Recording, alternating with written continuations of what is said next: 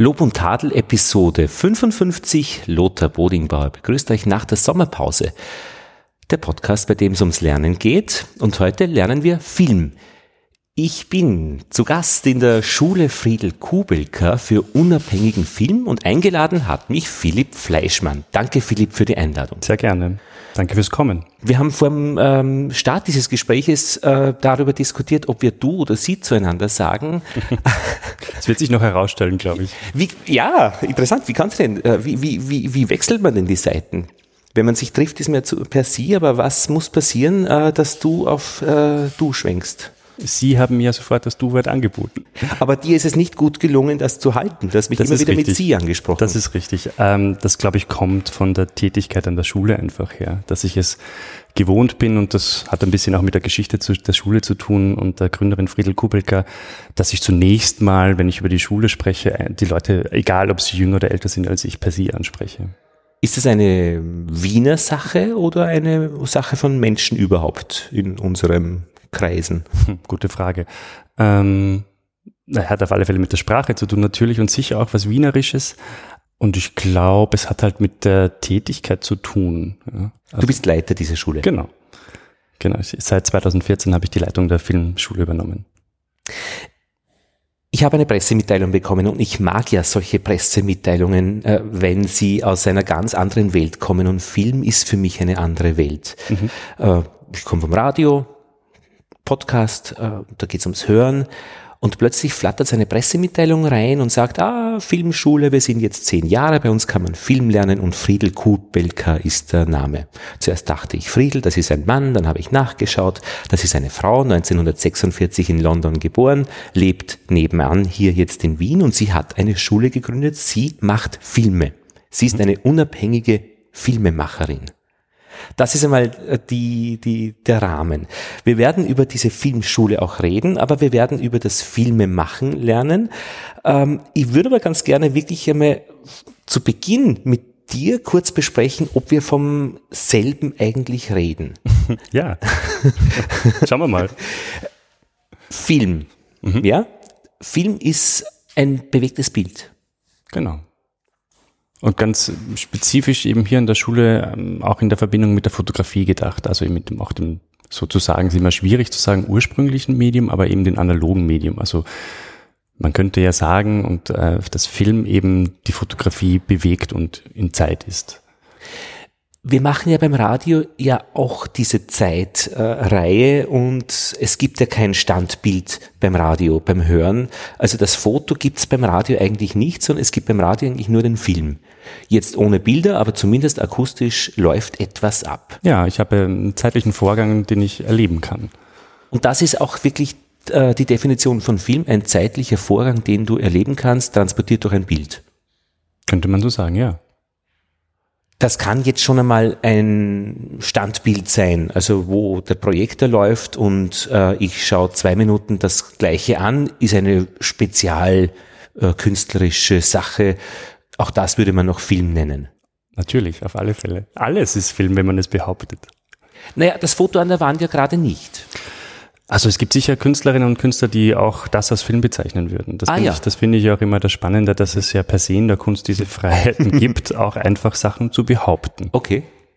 Also wenn jemand sagt, dieses Foto funktioniert wie ein Film, Mhm. weil so viele mm, Narrationen angerissen werden, weil es so verdichtet ist, weil es quasi danach nach einer zeitlichen Betrachtung verlangt, dann könnte das natürlich genauso gut ein Film sein. Und die zeitliche Betrachtung so eher geordnet linear verlaufend und nicht einfach springend hin und zurück. Aber auch, glaube ich, da könnte man drüber diskutieren. Natü also da bin ich natürlich Foto Fot Fotografieserien werden ja oft, oft auch äh, als filmisch bezeichnet. Also wenn es eine Sequenz ist oder es ähm, in, in, in, den, in der Serie gibt es vielleicht ähm, eine Entwicklung oder man spürt eine Zeitlichkeit, dann hat das natürlich auch was Filmisches, klar. Aber nicht so als Netzwerk, wo man links, rechts, oben, unten, sondern eher mehr so ein zeitlicher Verlauf, den man ergehen könnte, wenn man entlang dieser Reihe geht. Genau, das kann, das passiert auch, da hat es ja auch sehr viele Arbeiten dazu gegeben. Mir würde jetzt Wally Expert zum Beispiel dazu einfallen. Also Eine österreichische Künstlerin.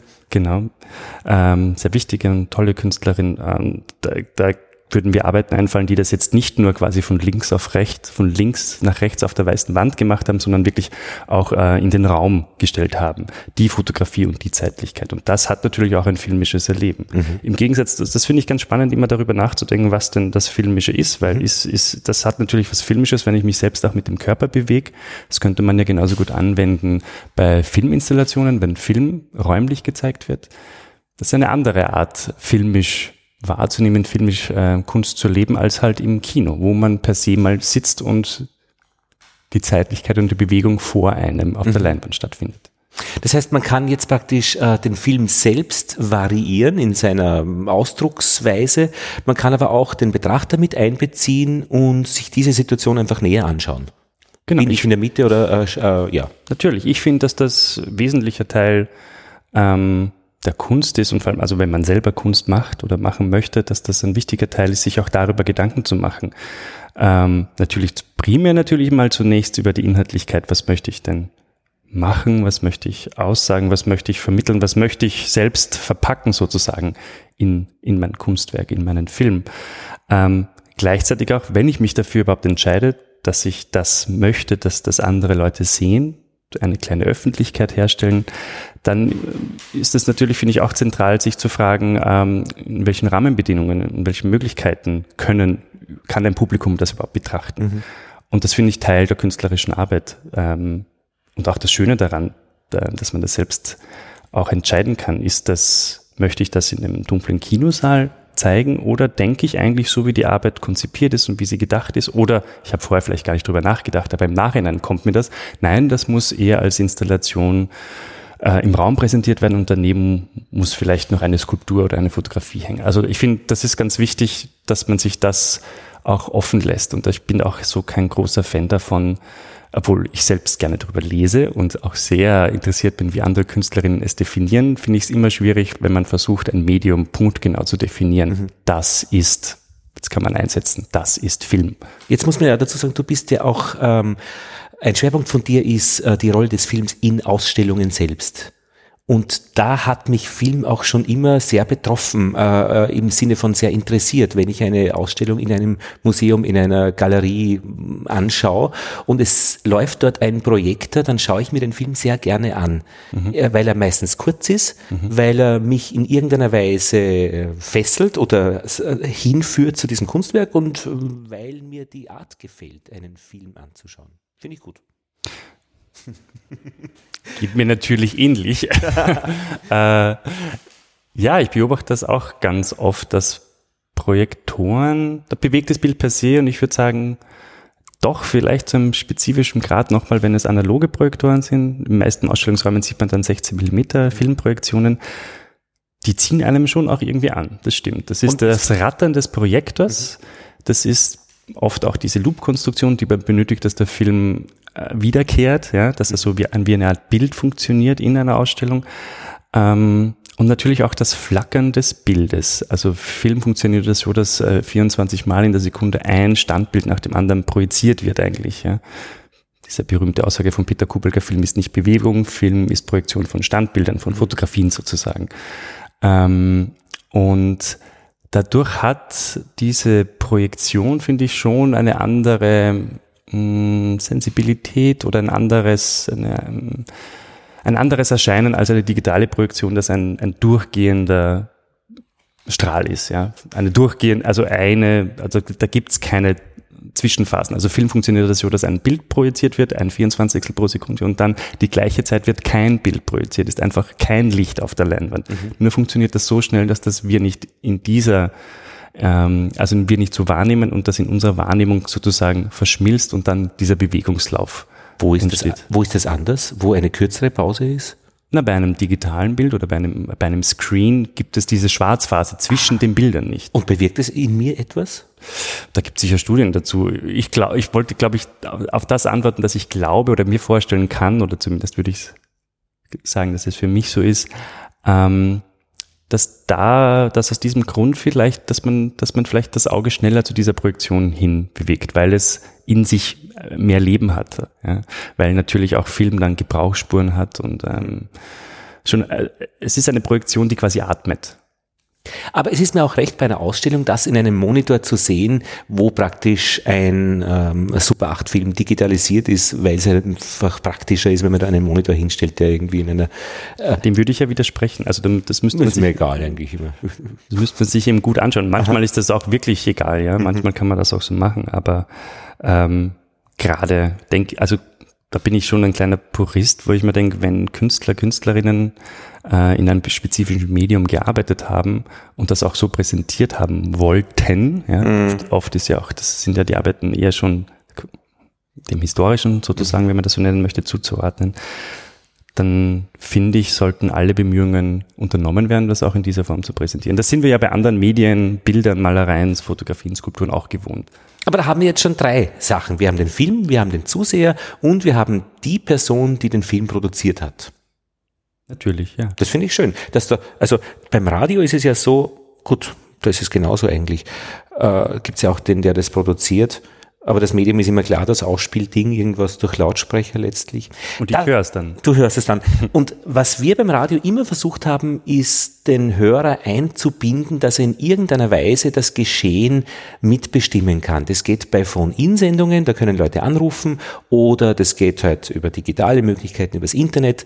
Aber so richtig gelungen ist es eigentlich nie. Und beim Film ist es ja überhaupt undenkbar dass man in irgendeiner Weise den Zuschauer einbindet und deswegen könnte man noch eigentlich sagen, ist es eigentlich eine ziemlich autoritäre Geschichte. Man setzt den Menschen Bilder vor, ohne ihnen die Möglichkeit geben, in irgendeiner Weise äh, gestaltend einzugreifen. Es hat ja sicher auch Versuche gegeben, also erstens Kritik genau an dieser Sicht der Dinge und ähm, mir würde jetzt mal einfallen, ähm, die, dass die Filminstallation eigentlich ein, könnte man so lesen, als ein Versuch eben einen mehr partizipativen ähm, hm. Zusammenhang herzustellen. Mhm. Ähm, eben, ich rede davon, denke so an den 60er, 70er Jahre, wo ähm, das Kino kritisiert worden ist, eben als diese ähm, ideologisch behaftete Bildmaschine, die eben einem alles vorsetzt. Das mhm. ist natürlich auch das, das Mainstream-Kino. Mhm. Und ähm, da, da transportiert sich alles und schon allein das Setup des Kinos ist quasi eine äh, eine Fesselung sozusagen für die ja, Betrachterinnen. Ja. Und daraus zum Beispiel haben sich ja mit in Verbindung von Happening und Fluxus eben auch so quasi die Filmperformances oder Filminstallationen entwickelt, die dann das Kino aufbrechen wollten. Auch hier in Österreich gibt's ja so mit dem Expanded Cinema äh, eine wichtige und große Tradition. Jetzt haben wir zwei Sachen, Happening in Fluxus und Expanded Cinema. Was ist das eine und was das andere? Kunstgeschichte, na super. na, aber Happening und Fluxus ist praktisch so wie jetzt beim Friseur, der gesagt, äh, einen Undercut würde er nicht empfehlen. Da sage ich, bitte, was ist ein Undercut? Das ist, wenn die Haare da auf der Seite äh, kürzer sind und die äh, äh oben äh, drüber hängen. Hat er mir in irgendeiner Weise äh, erklärt. Jetzt ist die Frage, Vielleicht bleibe ich beim Expanded Cinema, das ist vielleicht ein bisschen näher. ähm, also da gibt's ähm, Künstlerinnen wie eben Wally Export, Peter Weibel, also von Österreich gesprochen, mhm. oder ähm, Ernst Schmidt Junior, haben dann eben versucht, eben dieses starre Setup auch aufzubrechen. Mhm. Eben mit der Überlegung auf einen anderen Zusammenhang und eine andere Aktivität auch der Besucherinnen, Betrachterinnen herzustellen. Mhm. Also da wurde die Leinwand zerschnitten während der Filmprojektion oder es wurde gar kein Film projiziert oder es wurde statt dem Filmstreifen, wo, wie du gesagt hast, die vorgefertigten fotografischen Bilder eigentlich schon fixiert sind, wurde, hat Hans Scheugel beispielsweise einen, einen, einen Zwirnfaden ein, ein, ähm, eingelegt und den projiziert. Ähm, Mhm. Und alles mit der Behauptung, das sind alles auch Filme. Mhm. Ja? Also einerseits wieder Kunst ist auch Behauptung und andererseits eben ganz wichtig eben auch zu, immer zu hinterfragen, was ist es oder was kann etwas sein. Mhm. Ja. ja, und ich finde dieses Einbauen in eine Ausstellung und ich erinnere mich an eine Ausstellung, wo eine eine äh, Aluminium-Teekanne mit einem Hammer flach gemacht wurde. Das wurde projiziert. Das war so eine, eine, eine, eine eben eine sehr angenehme Ergänzung zu eigentlich zu diesen dreidimensionalen äh, eine Ausstellung besuchen, die äh, wo es um, um Kunst oder um, um, um Projekte geht oder ja. Es gibt ja, es gibt auch noch einen anderen Aspekt, den man vielleicht noch erwähnen könnte, wenn es darum geht, Bewegbild und Film im Ausstellungskontext zu zeigen. Ansonsten, wenn ich es im Kino sehe, sehe ich ein Filmprogramm mhm. oder ein Kurzfilmscreening oder mhm. wie, wie es sich nennt. Ähm, beispielsweise auf einem, auf einem Filmfestival. Mhm. Ähm, und dann wird ein Film nach dem anderen projiziert, auf der gleichen Leinwand, im gleichen Format meistens. Ähm, und das ist natürlich in einer Ausstellung ganz was anderes. Da ist da die jeweilige Arbeit ganz anders eingebunden mhm. in einen natürlich auch, ja, auch, auch vorgegebenen äh, Besuch, aber natürlich doch habe ich die Möglichkeit, mir vielleicht doch zunächst Raum 2 anzusehen oder die, mhm. die, die Fotoarbeit in der anderen, auf der anderen Seite zurückzukommen zum Film, mir jetzt vielleicht dann vom Film kurz mal nur eine erste Impression zu holen. Äh, ich montiere mir natürlich schon in einer gewissen Art und Weise, habe andere Möglichkeiten, mir ähm, Zusammenhänge selbst zu, zu montieren. Ich muss jetzt noch kurz dein Büro beschreiben. Ähm, es sind sehr wenige Sachen eigentlich drinnen. Es halt daher auch ein bisschen. Äh, aber die wenigen Sachen sind, äh, finde ich, sehr ähm, schön ausgesucht. Also schön im Sinne von wahrscheinlich sehr bewusst ausgesucht. Und es hängen Bilder an der Wand, äh, ungefähr in Nasenhöhe, also Kopfhöhe würde man dann sagen, ähm, die aus, also praktisch viele einzelne Bilder sehr, mit sehr vielen verschiedenen Motiven, die aber eben, wenn du sagst, äh, man kommt herein und man geht die Bilder ab, eigentlich einen Film darstellen würden. Mhm ein Blumenstrauß am Tisch, ähm, der auch eben in einer noch halb frisch, noch halb frisch ist, aber einen, einen schönen Blick auf den Sommer wirft. Ja, das mit dem Film, äh, das habe ich jetzt von dir verstanden. Danke mal fürs Erste, weil ich finde, das ist die Grundlage. Kann man es äh, verstehen? Wäre jetzt meine Gegenfrage. Also äh, das müsste man dann äh, sagen, was ich dann darüber erzähle, wenn, mich, äh, wenn ich von unserem Gespräch erzähle. Ähm, ich denke schon. Zweit, eine zweite Sache, ähm, die da in der Pressemitteilung als Wort aufgetaucht ist oder als, als Phrase, ist die filmische Haltung. Mhm. Das hat mich auch sehr fasziniert. Was, eine, was ist eine filmische Haltung? Eine filmische Haltung zu entwickeln, nämlich in, der, in einer Filmschule. Haltungen, die man einnimmt als Mensch, als Person, anderen Menschen gegenüber, anderen Themen, also Themen gegenüber, dass sich diese Haltung einerseits transportiert in die künstlerische Arbeit und natürlich verknüpft ist mit jenem Medium, mit dem ich arbeite, eben mit dem Film. Das heißt, eine filmische Haltung auch zu entwickeln. Ist das eine politische Haltung? Kann, kann natürlich auch sein. Was gibt es denn für andere Haltungen? Warte mal, so Human, Human, Humanismus ist keine Haltung, wahrscheinlich. Das ist eben so ein Weltbild. Ist Weltbild und Haltung in dem Fall ähnlich? Eine Weltanschauung vielleicht. Weltanschauung. Eine filmische Weltanschauung ist zu groß. Ja, würde ich auch sagen. Aber man kann gerne auch mal groß denken. es gibt ja Leute, schauen, was rauskommt. Es gibt ja jemanden, der malt jeden Tag ein Glas Wasser. Und es sagt, es jeden Tag äh, ist es anders. Und ich glaube, dass man da schon eine, äh, eine Weltanschauung braucht, äh, um dieses Glas Wasser zu, zu malen. Klar. Also äh, eine Haltung, glaube ich, reicht für so eine große Geschichte nicht aus. Also Haltung ist, ist, ist, der, ist der, der einfachere Teil der Welt. Der Wie meinst du das? Da muss ich nochmal nach. Ja, genau. Mhm. Na, wir eine filmische Haltung. Naja, ich versuche zu verstehen, was, was damit gemeint ist. Also wenn ich zu dir an die Filmschule komme und ich ähm, besuche ein Semester einen Kurs, der übrigens nicht teuer ist, 1440 Euro, erscheint mir ein freundlicher Preis. Für, für, für ein Schuljahr, das acht Monate dauert. Ja, finde ich sehr okay. Weil es könnte auch 14.000 sein und dann wäre es im Ansatz obszön. Das wäre wahrscheinlich jetzt eine andere Diskussion, die, die, die da, da darüber spricht, welche Bedienungen und Strukturen es braucht, um ja. so eine Schule zu ermöglichen. Um so eine Haltung, eine filmische zu entwickeln. Um dann zu ermöglichen, dass, dass, dass das Zweitere vonstatten finden kann. Ähm, aber vielleicht bleiben wir nochmal bei der ja. Haltung zunächst. Ja, genau. Ähm, du hast gemeint, wenn du an die Schule kommen würdest, dann würdest du oder das von euch zusammengestellte Programm mir ermöglichen, eine filmische Haltung zu entwickeln mhm.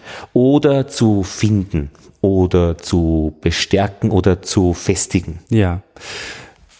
Ich würde sagen, es hat zunächst mal damit zu tun, auch mit einem, wie man selbst Film, auch welches Verständnis man dazu hat und wie man das auch ähm, vielleicht nicht definiert, aber selbst wahrnimmt. Welche Idee von Film hat man eigentlich? Alle, wir haben alle Ideen, wie mhm. etwas funktioniert. Mhm.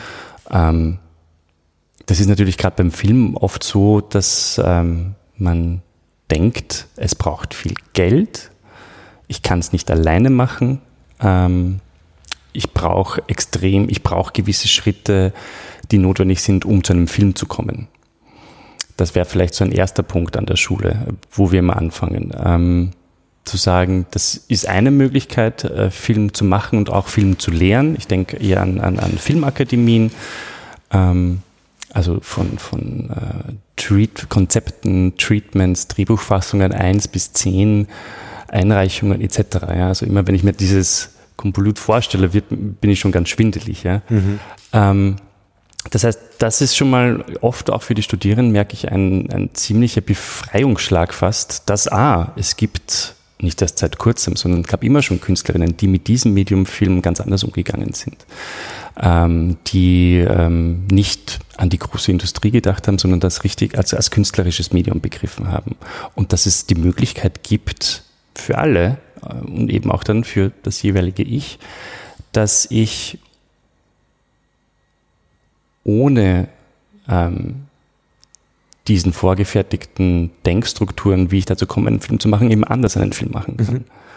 Ähm, das finde ich extrem wichtig. Mhm. Und dann ist es ja so, dass an der Schule an die 15 verschiedene Künstlerinnen und Filmemacherinnen unterrichten. Und die kommen ja mal mit einem ganz, mit ihrer ganz persönlichen Biografie, mit ihren ganz persönlichen Ansichten von Film. Und die kommen natürlich auch immer mit einer filmischen Haltung. Und das könnte, ein Beispiel wäre zum Beispiel, ähm, mh, mm, weil du vorher erwähnt hast, eine statische Aufnahme. Bei einem Film darf man nicht schneiden. Es ist total wichtig. Film ist nur Film, wenn es eine kontinuierliche Aufnahme ist und erst dann, wenn ich zum Beispiel an Porträtfilme denke, ah, erst dann vermittelt sich das, was ich möchte, eine Unmittelbarkeit. Und dann gibt es andere, die das genau anders sehen. Und ähm, so soll das Schuljahr eigentlich auch funktionieren, dass wirklich viele Künstlerinnen und Filmemacherinnen kommen, ihre Sicht der Dinge den Studierenden auch, auch, auch wirklich in aller Offenheit auch zeigen und dass man merkt, ähm, ja, schlussendlich kommt es dann darauf an, wie möchte ich das eigentlich machen? Und das, glaube ich, meine ich auch mit Haltung. Wie stehe ich zu diesem Medium? Wie stehe ich zu der Geschichte dieses Mediums? Und wie stehe ich zu dem, was ich versuche, wie ich das, das Medium mit meinen Wünschen, das ich daran habe, mit meinem, äh, mit meiner Sehnsucht auch einen Film zu machen, wie kombiniere ich das? Wie, wie stelle ich das in ein Verhältnis? Mhm. Mhm, verstehe ich gut. Und wozu macht man das? Wozu macht man einen Film? Weil, weil man es machen möchte. Reicht aus, das ist alles. Das ist die Grundlage, würde ich sagen. Hm. Wieso, was wäre das andere? Naja, weil man es muss. Dann, dann, dann ist es, dann ist es, wenn man es muss, wäre die Frage, für was? Sich, sicher nicht, an der Schule, von der Schule gesprochen, sicher nicht, weil man an der Schule einen Film machen muss. äh, und ansonsten wäre es natürlich, ähm, ja, weil man vielleicht Erwartungen hat, dass man damit Geld verdient, was per se nichts Schlechtes ist, aber das wäre natürlich eine andere Richtung, wenn man an dem künstlerischen Interesse etwas verknüpft, was, was mit Geld zu tun hat. Und das ist, ist es ja nicht. Also äh, ist das der unabhängige Film? Ist das die Definition von unabhängigen Film? Das ist sicher ein wichtiger Punkt davon, ja klar. Und was ist sonst dabei beim unabhängigen Film, um jetzt bei einem dritten Begriff äh, aus der Pressemitteilung zu kreisen? Wir sind wahrscheinlich eigentlich warm, vielleicht wiederhole ich es nochmal, weil ich glaube, das ist vielleicht, mhm. wenn man das so sagen kann, der wichtigste Punkt, ähm, dass man, wenn man an eine Schule kommt für unabhängigen Film, ähm, dass es wirklich um die Sache selbst geht, dass man hierher kommt, weil man selbst ein großes Interesse hat, mehr kennenzulernen. Ähm, das Medium des analogen Films kennenzulernen, aber auch in Kontakt mit Künstlerinnen zu treten und über Film zu diskutieren. Und im Idealfall ähm, durch Workshops, durch Gespräche, durch Inspirationen, durch Gesehenes, durch, durch Anekdoten, durch äh, Erzählungen von den Künstlerinnen über ihr Leben, dass man da motiviert wird, ja, das eigene weiter voranzutreiben. Das Medium lehrt selbst. Was heißt das? Das heißt, oder hm, ja, ich Das Medium Film ist einfach ein wunderbarer Lehrer per se. Mhm. Und ich glaube, umso weiter wir voranschreiten und umso weiter die Diskussion ist, dass ne, analoger Film, wo kommt der noch vor? Ähm, das dieses Medium verschwindet ja quasi in der Industrie. Ähm, und ich finde aber, wenn man sich mit dem bewegten Bild auseinandersetzen möchte, dass ein über einen bestimmten Zeitraum ein Kennenlernen und auch ein selbstständiges Arbeiten mit Film einfach wahnsinnig bereichernd ist. Mhm. Einerseits bringt es mich sofort zurück zu den, zum Anfang des Films, weil das Funktionieren immer noch das gleiche ist. Mhm. Das heißt, ich habe sofort rein von dem, was ich mache, einen Zugang zur Filmgeschichte, zur Kunstgeschichte. Mhm. Und es ist natürlich verknüpft noch weiterhin vor, weil äh, noch weiter nach vorne mit der Fotografie. Ähm, das wäre vielleicht ein Punkt. Und ansonsten finde ich lehrt der Film mh, einerseits durch den analogen Film hat man so die Möglichkeit, ich sage immer, man kann es nicht verstehen, alles genau, wie es funktioniert, aber man kann gewisse, äh, man kann gewisse Punkte nachvollziehen. Ähm, Chemisch, technisch oder?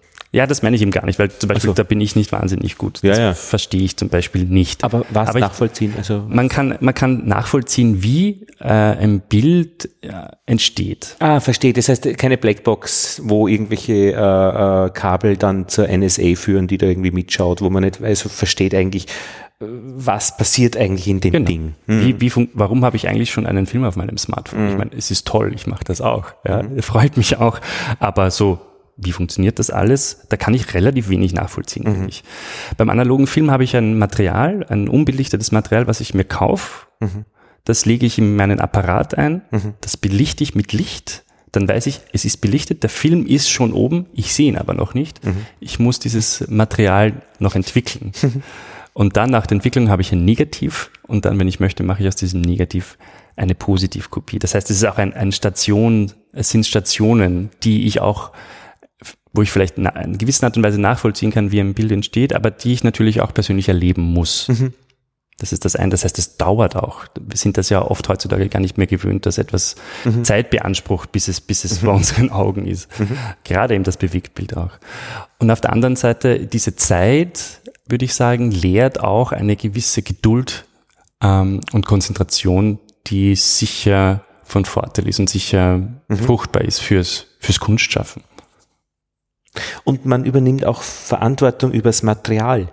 Natürlich, wenn man es selber macht, klar. Und es ist echt auch zu teuer, wenn man die nicht übernimmt. Ja, das ist natürlich ein Punkt, der, der, der richtig ist, ja, dass dieses Material mittlerweile relativ teuer ist ja, dass die Labore, viele Labore schließen, dann muss man den Film, in Wien wird gerade dran weitergearbeitet, das wieder zu eröffnen, aber zurzeit müsste man es nach Deutschland schicken. Das kann man alles noch machen, aber natürlich sind, ist das mit mehr Kosten verbunden. Das heißt, Filme auch selbst zu entwickeln, wird dadurch natürlich attraktiv. Das ist die Kostenfrage und ich glaube, dass per se sollte jeder, der Filme machen möchte, finde ich mal zumindest einmal oder zweimal einen Film auch selbst entwickelt haben und das erlebt haben. Ich hatte mal eine analoge Leica, weil ich Geld hatte von einem Projekt, die habe einfach rein, reingeworfen mit wirklichen Filmen und das war einfach eine Fortsetzung meiner, meiner Kindheit und Jugend mit wirklichen Filmen zu fotografieren und es war eine wunderbare Zeit mit ihr zu arbeiten, nur irgendwann einmal sind dann diese ähm, digitalen Kameras gekommen und es wurde einfach zu teuer mit dieser äh, Leica zu fotografieren, weil dieses Verhalten, äh, ein paar Bilder zu machen, einfach sich bei mir aufs Analoge übertragen hat. Und leider ist es dann so gewesen, dass sich dann die Ergebnisse eigentlich immer digital brauchte. Das heißt, auch dieser Umkopierungsprozess dann noch einmal zusätzlich was gekostet mhm. hat. Und letztlich habe ich es dann verkauft. Mhm. Hat mir das Herz gebrochen, nämlich wirklich, also oder angebrochen, ange, angeknackst. Und jetzt gibt's ja wieder eine Leica, äh, eine M irgendwas, die äh, keinen Monitor hat, äh, sondern ganz genauso funktioniert wie die erste Leica, nur dass halt kein Film drinnen ist, sondern irgendein Chip und den muss ich dann rausnehmen und in den Computer mhm. Es gibt eine gewisse Sehnsucht, glaube ich, danach, die meiner Meinung nach aber nichts mit einem, mit einem mit einer Nostal mit etwas Nostalgischem oder vielleicht sogar einer Fetischierung so mhm. zu tun hat, sondern mit einer bestimmten Arbeitsweise. Ja, und, und das, das, ist, das meine ich eben auch, wenn, wenn, wenn, wenn ich sage, das Medium lehrt auch. Mhm. Du musst nämlich anders denken. Genau. Und das schadet nicht äh, also es ist eine Übung. Produkt. Ja, ja, es ja. ist eine Übung und fast ein, ich, ich, ich formuliere es mal anders, es zwingt einem mhm. zur Konzentration. Mhm. Es zwingt einem, wenn man sagt, Film ist teuer, ich habe jetzt mal drei Minuten oder vielleicht sechs Minuten, kann ich mir gerade leisten. Es zwingt mich auch dazu, mir wirklich zu überlegen, was möchte ich machen und wirklich zu überlegen, wann drücke ich denn den Auslöser? Wann belichte ich diesen Filmstreifen? Mhm. Weil das kostet Geld. Das mhm. heißt, das ist ein ganz anderes, äh, ganz, ein ganz anderer Zugang. Ähm, und davon kann man per se lernen, auf alle Fälle. Ob man, wenn man nachher wieder digital arbeitet, dann, dann, dann lerne ich vielleicht, äh, dann, dann kann ich etwas lernen für meine Konzentration, für meinen, ähm, mhm. ja. Ey, aber ich mein, mir, mir erscheint das dann doch ein bisschen äh, übertrieben unter Umständen, dass man sagt, durch die Beschränkung kann ich lernen. Kann man nicht auch durch, durch die Freiheit lernen, einfach unendlich viel Film zu belichten, nämlich digital, was genau nichts kostet? Natürlich kann man das. Ich merke nur, dass viele Leute an die Schule kommen, weil sie dadurch fast die Lust verlieren. Weil diese Überflutung der Möglichkeiten ähm, sie dann auch verwirrt. Mhm. Und das, und ich, das glaube ich, ist auch bei diesen Geräten diese Sehnsucht, dass man, dass es wieder eine Kamera konstruiert, die genauso funktioniert, ähm, und ich eben nicht dieses ausklappbare Display habe, dass ich sofort sehe, was ich gemacht habe. Mhm. Mittlerweile sind wir das ja gewohnt, dass wir auch die Fotografien, dass wir uns sofort anschauen, ob es uns gefällt oder nicht, dass wir es sofort bewerten und dass wir, ähm, dass wir es sofort auch löschen oder teilen, wenn wir es gut finden, äh, auf den Social Medias. Aber dadurch kommt ein bisschen, mh, mm, was möchte ich sagen? Ich glaube, dadurch geht eine, ein andere, etwas anderes verloren, nämlich auch wie, wie, wieder kommen wir zurück zur Zeit. Mhm.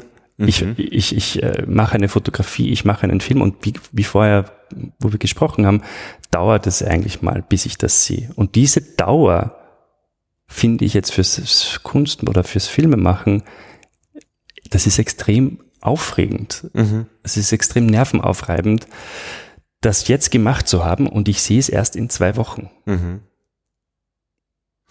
Die Dauer eines Filmes finde ich aber auch das Bedrückende daran. Also ich muss mich immer hinsetzen und den Film eigentlich zur Gänze sehen. Ähm, Sagt ja niemand. Naja, es schadet nicht. Nein, aber das ist, das ist natürlich, äh, da sind die Betrachterinnen natürlich, also das, das, da kann man niemanden zwingen und soll man auch nicht ich meine, der, der, Macher tut mir nicht leid, nicht? Also der, der, ob der jetzt ein Jahr dran arbeitet, das ist eine freiwillige ähm, Geschichte, einen Film zu machen. Aber ich tue mir leid, wenn ich den Film dann in voller Länge sehen muss. Ich meine, das finde ich schade. es tut mir leid. Vielleicht einen anderen Film anschauen. einen Kurzfilm. Darum sind ja diese unabhängigen Filme meistens sehr kurz, oder? Ja, die sind super. Come and see. Zwei Minuten und alles ist ge gesagt. Vieles. Ich hatte mal einen Gedanken, ähm, ich filme die, mein, mein Leben, und zwar die erste Hälfte, und die zweite Hälfte schaue ich mir dann an. Die zweite Hälfte des Lebens, also, schaut man sich die erste Hälfte des Lebens an. Ja, genau, das meine ich. Und das ist so das Übelste, was man mit einem Film machen kann, glaube ich, praktisch. Äh, Auch mit dem Leben, oder? Man will doch nicht die zweite Hälfte des Lebens nur damit verbringen, sich die erste anzuschauen. No, das hätte schon gewisse Faszination in ja, irgendeiner Weise. Was, was, was, was wäre da deine Faszination? Ich weiß es nicht, aber ich hätte sicher interessante Gedanken. Oder Gedanken, die mich interessieren würde, die ich interessant finden würde. Zu einem gewissen Grad machen wir das natürlich, weil wie funktioniert, wie funktioniert Fotografie und unsere ganzen Videoaufnahmen und Fotoalben? Natürlich ja, machen eben, wir das. Das, das, das ist, sehe ich ja schon als gewisse Gefahr. Aber jetzt, wenn ich, wenn ich ähm, dann auf die Idee komme, ich filme mein Leben aus zwei Perspektiven, dann hätte ich mit diesem Konzept, ich schaue mir dann in meiner zweiten Hälfte, Lebenshälfte äh, das, die erste Lebenshälfte an, mhm. schon verloren. Ich kann nämlich nicht äh, äh, praktisch in meiner zweiten Lebenshälfte zweimal die erste Lebenshälfte sehen, äh, indem ich die beiden Filme der beiden Kameras anschaue. Das heißt, ich bin gescheitert. Du könntest die nebeneinander projizieren. Dafür danke ich dir, weil ich finde, das ist eine, eine Lösung. Umso mehr darüber nachdenke, umso interessanter finde ich natürlich eigentlich diese, diesen, diesen Gedanken. Ähm, hm. Ja, aber das ist schon eine Lösung. Also äh, finde find, find ich, finde ich absolut attraktiv, das so zu tun. Und das kann man ja erweitern auf vier Perspektiven. Dann muss man halt irgendwie vier äh, ähm, Filme, Monitore haben. Aber ich finde das jetzt so interessant. Jetzt muss ich nachfragen, was, was, was wäre, was glaubst du, ist dein Drang oder wo, was fasziniert dich an der Vorstellung, dass man in der zweiten Hälfte des Lebens die erste nochmal sieht. Ja, ich finde das Leben so, so üppig und prall, dass es äh, praktisch eigentlich die erste Hälfte völlig ausreicht, um, um, um etwas zu erleben und dass dann praktisch die Sicht darauf und das, was man sich dabei denkt, äh, ebenso aufregend ist, dass einfach es völlig ausreichend ist, also das zu tun. Ich würde auch gern zum Beispiel nach Indien, das würde ich nicht aushalten zu fahren. Das wäre es, da ist, es muss dermaßen zugehen, Menschen, äh, äh, Verkehr, Lautstärke, alles, also dass ich normal durchgehend durch Indien, glaube ich, einfach nur scheitern könnte. Was ich mir vorstellen könnte, ist, äh, zum Ganges zu fahren äh, mit einem Klappsessel und ich schaue eine Woche nur nach vorne und schaue mir den Ganges von vorne an und dann drehe ich ihn um äh, und schaue eine Woche nur nach hinten und schaue mir den Ganges praktisch im Rücken an und was auf der anderen Seite ist. Und dann würde ich äh, am Abend immer ins Hotelzimmer, das müsste dann gleich nebenan im Idealfall sein, gehen und nach, dann noch zwei Wochen würde ich nach Hause fahren. Das, das würde mich, ich glaube, das werde ich einmal machen. Und das wäre für mich aufregend Unbedingt. genug. Ja. Und, und und jetzt kann man natürlich sagen, was ist, wenn in der zweiten Woche dann irgendwas Aufregendes ist am, am Ganges hinter dir? Würdest du dir erlauben, dich umzudrehen? Nein, das würde ich nicht machen. Also das würde ich gut aushalten, es nicht zu tun. Außer es brennt oder keine Ahnung oder äh, irgendwas. Also das kann auch eine falsche Information sein. Eben, genau. Also wobei, weiß, weiß ich nicht, ob ich die Nerven hätte, da sitzen zu bleiben, wenn alle nach vorne laufen.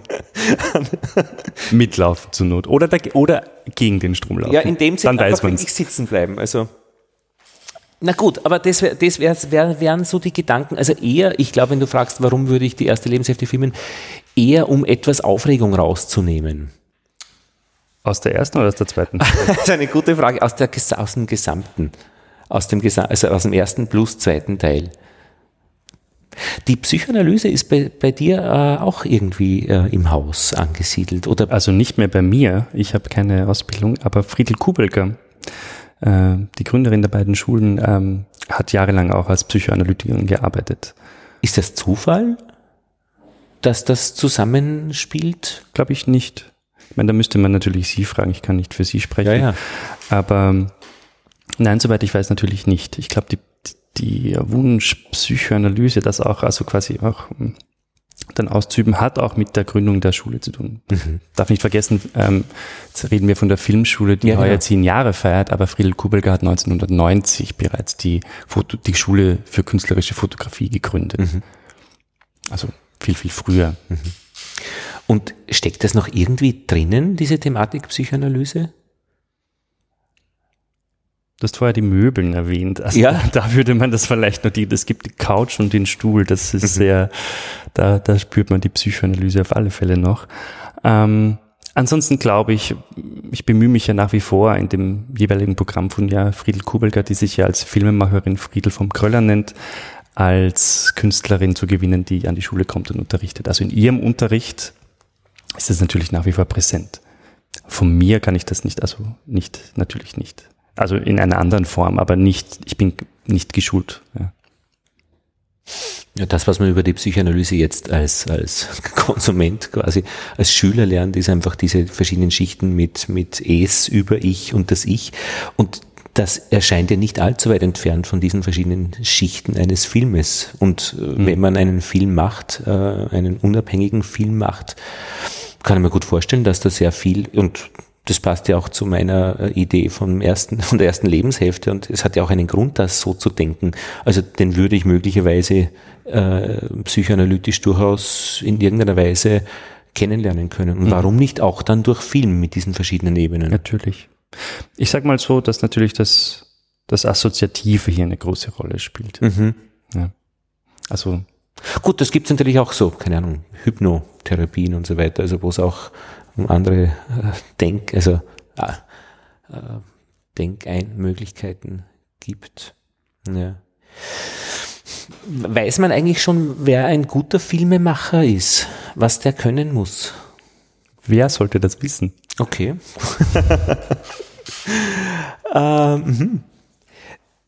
Auf der Pressemitteilung hat mich auch angesprungen, ähm, eigentlich zwei Forderungen, die äh, in der Überschrift gestanden sind, in mhm. Großbuchstaben. Und Großbuchstaben sind ja eigentlich Forderungen, sogar mit Rufzeichen als Abschluss, alles gegen die Anpassung mhm. und alles gegen die Regeln.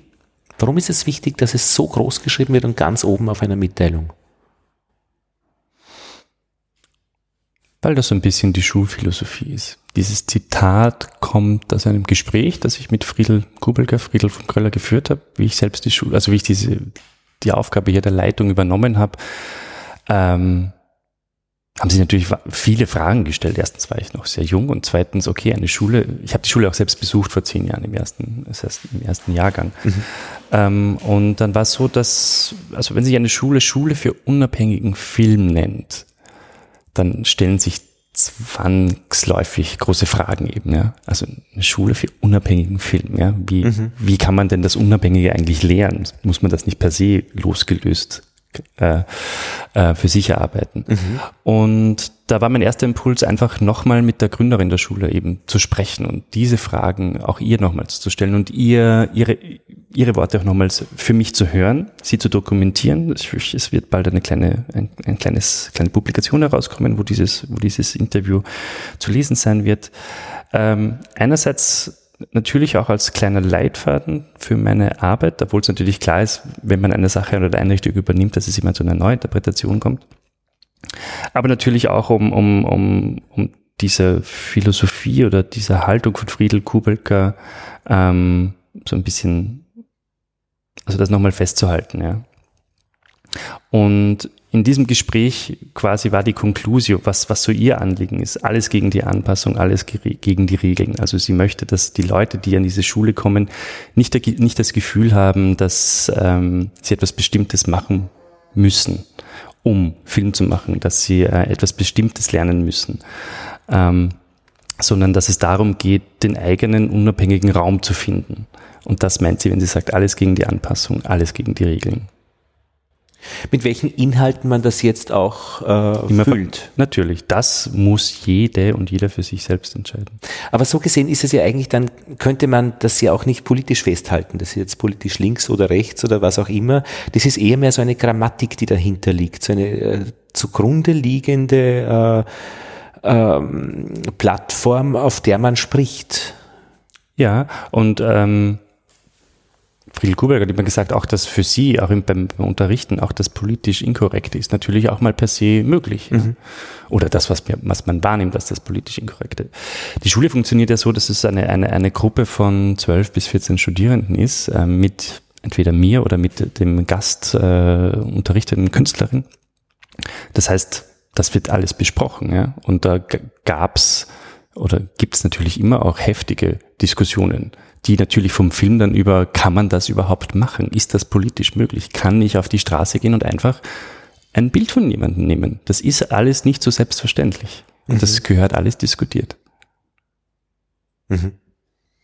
Und gewisse Regeln muss man lernen und einfach wissen, also beim Radio, dass ich nicht äh, in den Tiergarten gehen kann, zum Elefantenhaus äh, und dort einfach was aufnehmen kann weil es eigentlich ein Privatgelände ist und man muss vorher eine Drehgenehmigung äh, nachfragen und so weiter. Und dann kann ich natürlich diese Regeln übertreten und eventuell was spielen im Radio, was ich ähm, ohne Erlaubnis aufgenommen habe. Das ist natürlich ein Vorteil sozusagen vom unabhängigen Film, dass ich bestimmt, und das machen viele, gewisse Regeln sozusagen immer übertreten. Mhm. Also Drehgenehmigung, glaube ich, hat sich bei uns noch nie jemand irgendwo mhm. eingeholt.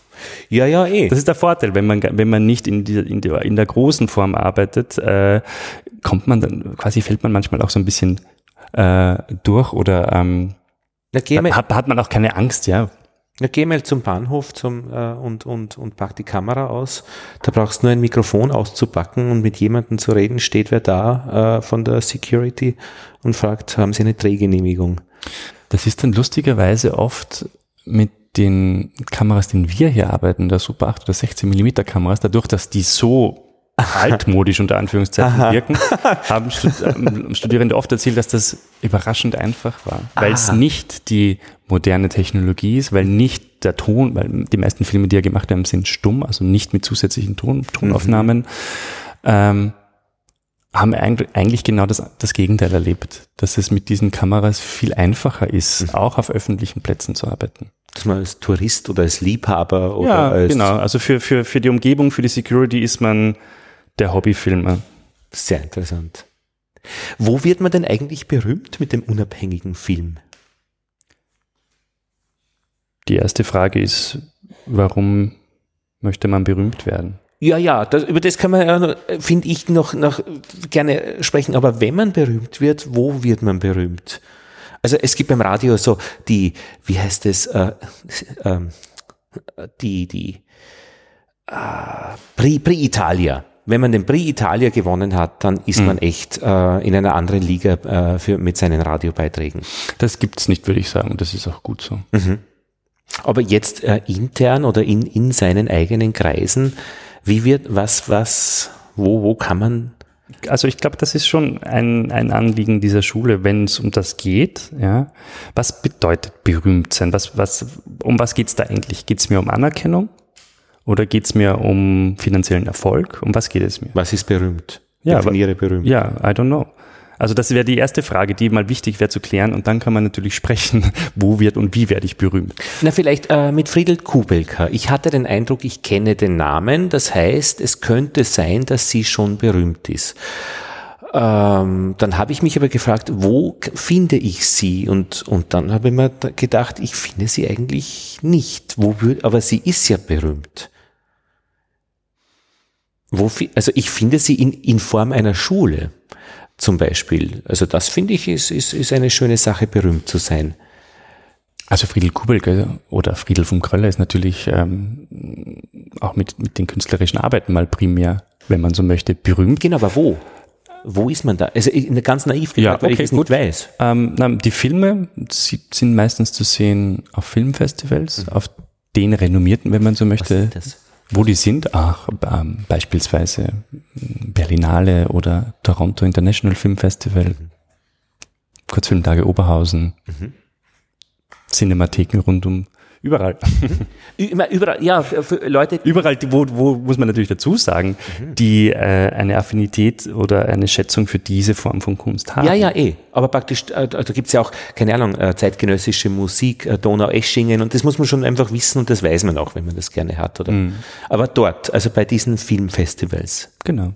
Bei der Fotografie, bei den fotografischen Arbeiten, mein Friedel Kubelke hat da schon eine weil wir vorher gesprochen, filmische Haltung, vielleicht nennt, nennt man es jetzt per se eine Haltung, also künstlerische Haltung. Mhm.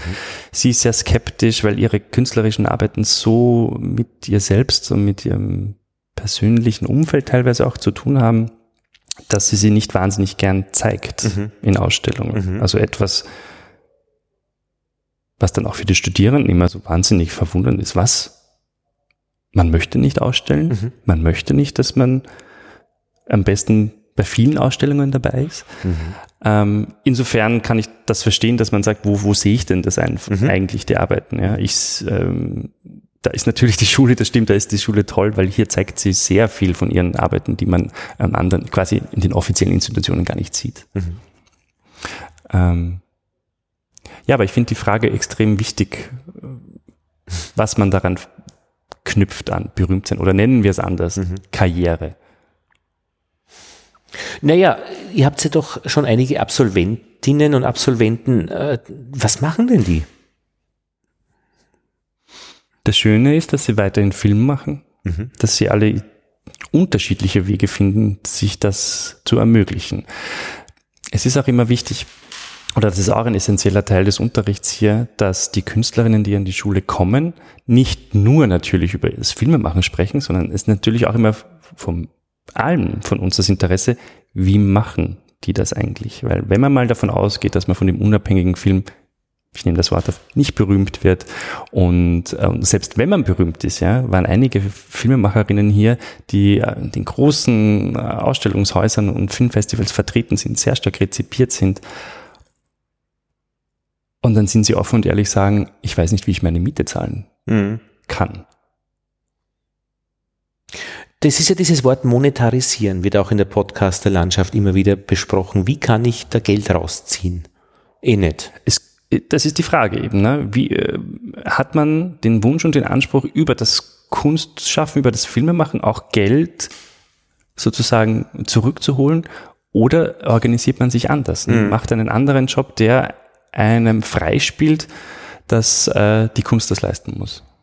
Und da gibt es natürlich unterschiedliche Modelle. Und das ist auch dann wieder das, das Schöne hier, wenn so viele verschiedene Künstlerinnen kommen, dass man ganz viele verschiedene Möglichkeiten mal hört. Mhm. Und dass man dann vielleicht auch ein bisschen nachvollziehen kann, wie hat diese biografische Geschichte dann doch auch was mit der Kunst zu tun, weil es hat mhm. immer miteinander zu tun.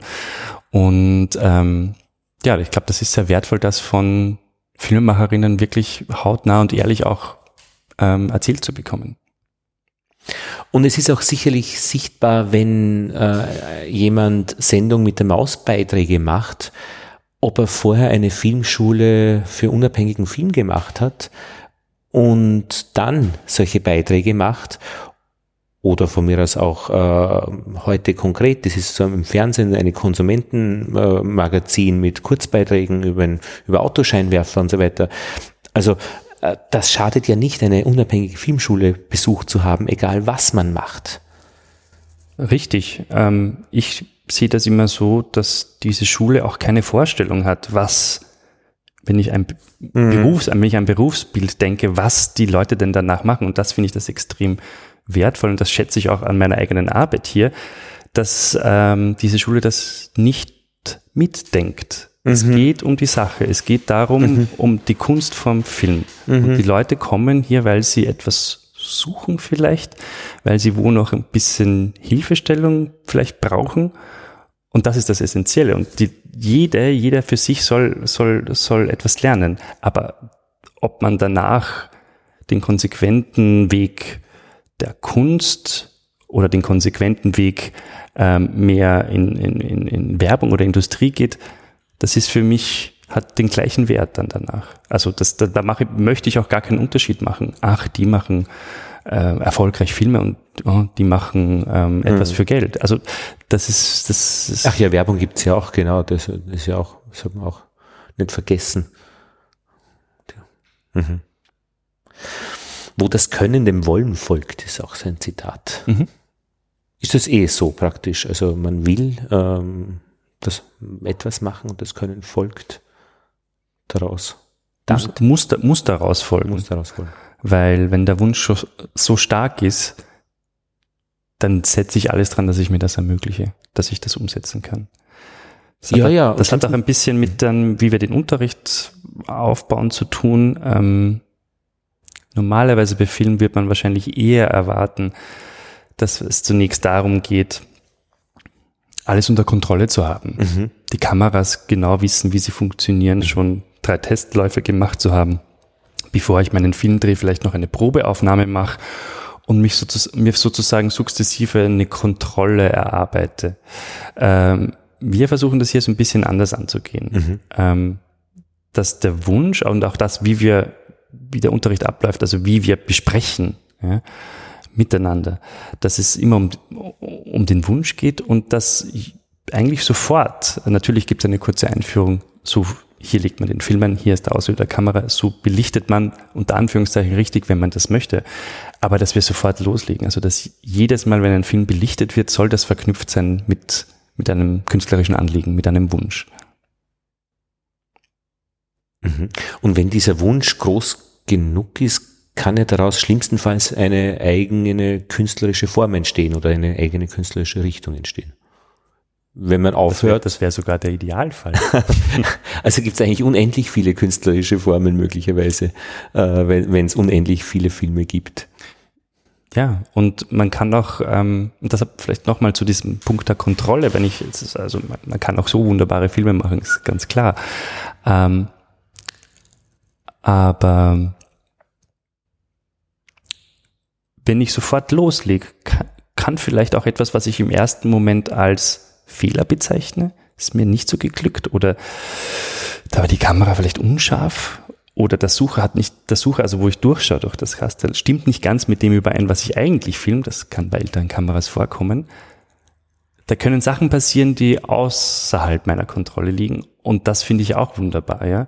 Und das erst im Betrachten dann, dann, durch Fehler kann man auch lernen. Aber das Nachdenken ist dann schon notwendig und das Reflektieren, damit es eben nicht, nicht die Beliebigkeit ist, irgendetwas zu tun, wird ja dann auch oft vorgeworfen, das kann ich auch, wenn mhm. jemand über Kunst spricht. Mhm. Irgendwas hinzuschütten. Also klar geht es ums, ums, ums, ums Reflektieren dann auch hier des, des, des der gemachten Filme. Mhm. Das machen wir auch sehr oft in, in, in, wir nennen das Filmschau, also wo wir als Gruppe ähm, uns jeden einzelnen Film anschauen. Und jeder, jeder ist aufgefordert, Kritik zu üben. Und Kritik zu üben meinen wir dann, das mal vielleicht zunächst sagen, assoziativ, wie dieser Film gewirkt hat auf mich, aber eben auch, was hat mir gut gefallen, was hat mir weniger gut gefallen. Und ähm, und das ist natürlich auch sehr wertvoll, Meinungen oder, oder Wahrnehmungen von Kolleginnen mal in einem geschützten Rahmen zu hören. Und natürlich auch die eigene, obwohl ich bin die Person, die den Film gemacht hat. Aber, ah, so kann man das auch sehen. Mhm. Ah ja, stimmt. Das, das passt vielleicht eigentlich dann, vielleicht ist es doch ganz gut, dass dieser Film etwas unscharf ist. Ich habe es zunächst als Fehler und Manko betrachtet, aber vielleicht ist es eigentlich sogar richtig. Mhm. Was ich ganz gut kann und was mich sehr beruhigt eigentlich beim, ähm, in diesem Fall beim Trailer schauen, ich, äh, ihr habt auf eurer Website einige Trailers auch, mhm. ich muss mich nicht immer fragen, warum äh, ist das jetzt, warum hat das der Filmemacher gemacht? Muss ich nicht, oder? Also, ich mache es auch nicht, aber mir, mir gefällt es gut genug, dass es jemand tut. Ähm, den jungen Mann vor dem Vorhang. Ähm, mhm. äh, ich muss nicht fragen, warum er das macht es ist mir eigentlich auch egal. Ich finde es interessant, dass er es macht. Und das ist Aufregung und ausreichend genug. Finde ich auch. Es wäre aber schon interessant, mit dem Filmemacher dann zu reden, warum er das getan hat. Natürlich. Aber das geht dann nur im Gespräch. Ja. Oder der Filmemacher schreibt einen Text oder, ah, ja. oder eine Notiz. Aha, aber das ist quasi die Begleitung. Der Film selbst ist, ist die, die, die Show von der, von der Projektionsfläche zu mir. Wenn aber dann der Filmemacher dabei ist, dann gibt es die Möglichkeit des Austausches und darüber zu reden. Genau. Ah ja, das ist schön. Ich habe gerade ein interessantes Buch gelesen, wo erzählt wurde, es gab eine, Entna eine Entnazifizierung der Gruppenpädagogik. Fand ich auch interessant. Da hat sich jemand in den Nachkriegsjahren die Mühe gemacht, ähm, neue Methoden, wie Menschen in Gruppen miteinander umgehen und reflektieren und sprechen und so weiter. Aber er musste dazu erst einmal praktisch das bestehende System, wie die Leute in Gruppen miteinander umgegangen sind, entnazifizieren. Das ist kein Schatz. Also ich muss mir dieses Buch einmal kaufen. Noch. Du hast es noch nicht gelesen, weil ich Nein. da jetzt natürlich nachfragen. Genau, ich habe ein, ich lese gerade ein Buch über Gruppen äh, okay. und da wird das beschrieben, dass das jemand gemacht hat, eine Person, äh, die sich, die wirklich große äh, Verdienste sich äh, in dieser Entnazifizierung der Gruppenprozesse erworben hat. Und der Begriff Entnazifizierung? Naja, das ist eben die Frage, was das eben genau ist. Ähm, und das wäre eben kann ich dir jetzt nicht sagen. Da rufe ich dich dann nochmal an. ja. Oder ich lese es selbst. Ich, ja, ich, ich finde es interessant. Also das ist ja auch dann wieder mit diesen Haltungen. Also unser Turnlehrer war bei der SS mhm. äh, und wir sind dann schon in einem Turnunterricht aufgewachsen, der nicht so unbedingt war die Freude an der Bewegung, mhm. sondern äh, habt acht, Stirnreihe aufstellen und ruht. Mhm. Und dann irgendwie Basketball und Körbe machen. Es ist erschreckend, wie lang das natürlich wahrscheinlich nach wie vor nachwirkt. Das waren die Pädagogen, die ja. uns erzogen haben. Und äh, da gibt es ein Buch dann, äh, Menschen, die nach dem, dem Ideal der National, nach dem Erziehungsideal der Nationalsozialisten erzogen worden sind, was die dann in Psychoanalyse oder in Psychotherapien für Probleme schildern. Mhm. Und da finde ich es wiederum interessant, äh, dass, also mein Vater zum Beispiel nach diesem Erziehungsideal erzogen wurde, äh, ich viele dieser Probleme sogar selbst kenne. Also die diese Leute beschreiben. Also da kann man sich vorstellen, wie weit, wie viele Generationen solche äh, ja. Haltungen und deswegen ist ja Probleme werden auch weitergegeben, auch ganz ohne, dass man es merkt. Eigentlich kommt man oft, oft, oft erst viel später drauf. Ja, und jetzt sei es von mir, dass noch statistische Probleme, die halt irgendwie auftreten, wenn man lebt, aber die hatten ja ein Ideal, irgendein Schaßideal. Ja, also äh, das ist ja das Gefährliche an Haltungen oder an, an Weltanschauungen auch, äh, dass sie einfach so generationenübergreifend, wenn sie schlimm sind, äh, über äh, Auswirkungen haben. Und daher finde ich es interessant, äh, Haltungen und seien es jetzt auch filmische Haltungen äh, zu diskutieren und zum Natürlich, Thema zu machen. Unbedingt. Ja.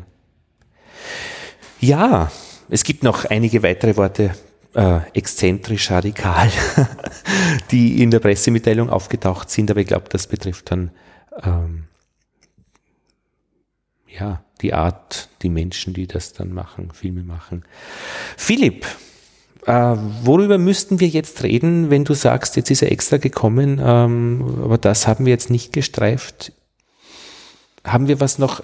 Ich würde mich also einerseits das fragen, ob wir was dringend noch, äh, ob wir was Wichtiges vergessen haben, aber mir würde schon noch interessieren, du selbst, wie machst du Filme, wie magst das du?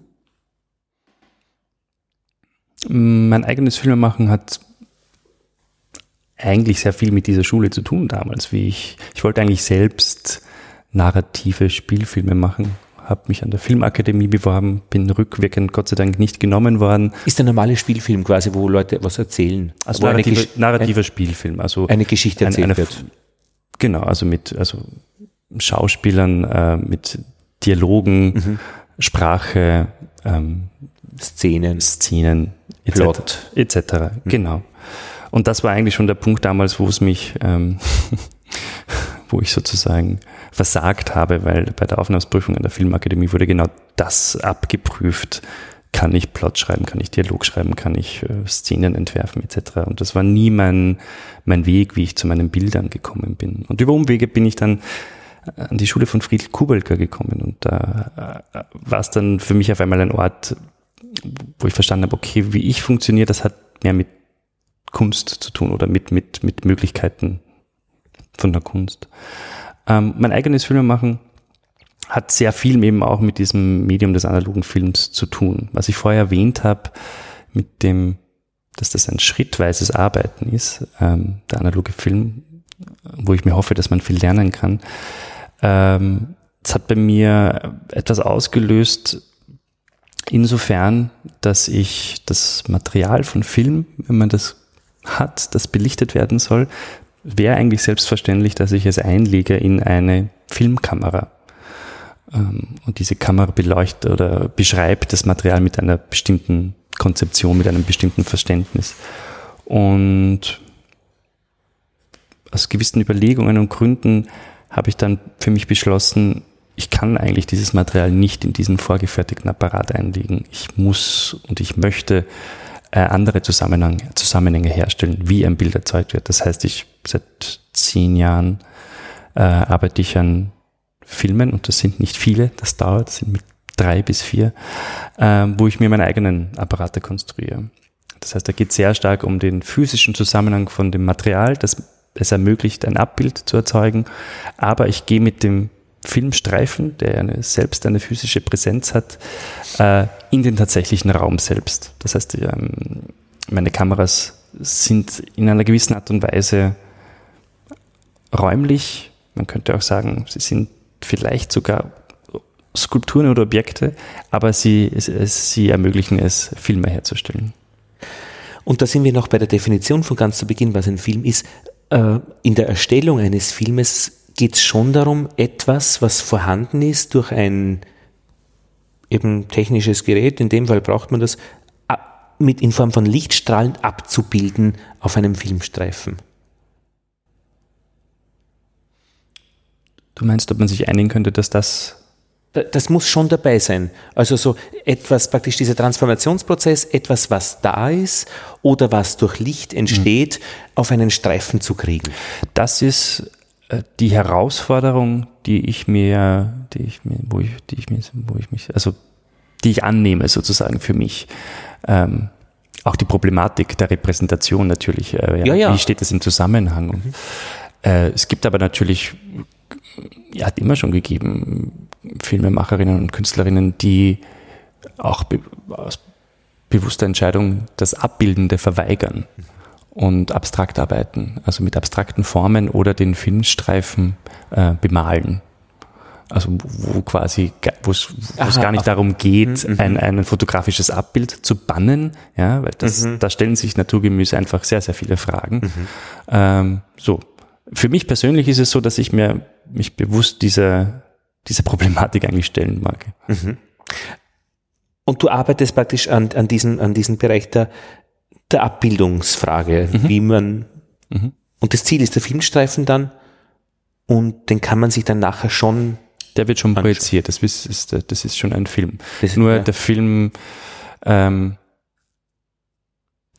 das Abbild funktioniert natürlich dann auch in einer gewissen Art und Weise anders, mhm. äh, weil es keine, das, was wir technische Reproduktion nennen von mhm. einem Abbild, ja, das ja. Abbild, wo wir das sehr gut entschlüsseln können, weil es sehr nahe ist von dem, wie wir selbst die Umgebung wahrnehmen, das ist da, das ist bei diesem Filmemachen anders. Mhm. Das heißt, man spürt, dass es, dass das Reale eine Grundlage ist, dass das schon ein Abbild mhm. ist vom Realen, aber es erschließt sich anders, es präsentiert sich anders, es, es ermöglicht ein anderes Wahrnehmen von Räumen beispielsweise. Also ich arbeite auch sehr, sehr stark mit ähm, Architekturen.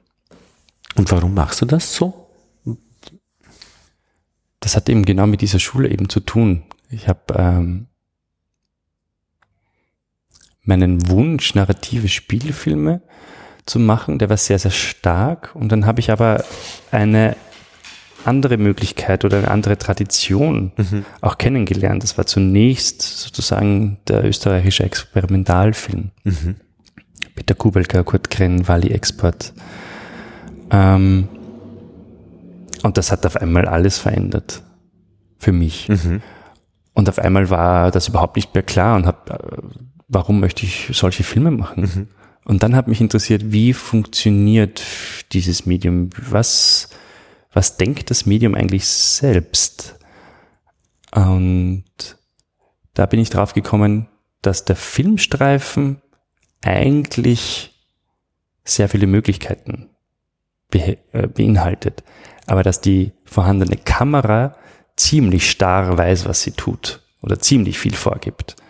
Und sobald ich, wie ich mich irgendwie mal gedanklich befreit habe, dass ich diesen, dieses Material in die Kamera einlege, auf einmal hat sich eine, für mich eine, eine Welt aufgetan.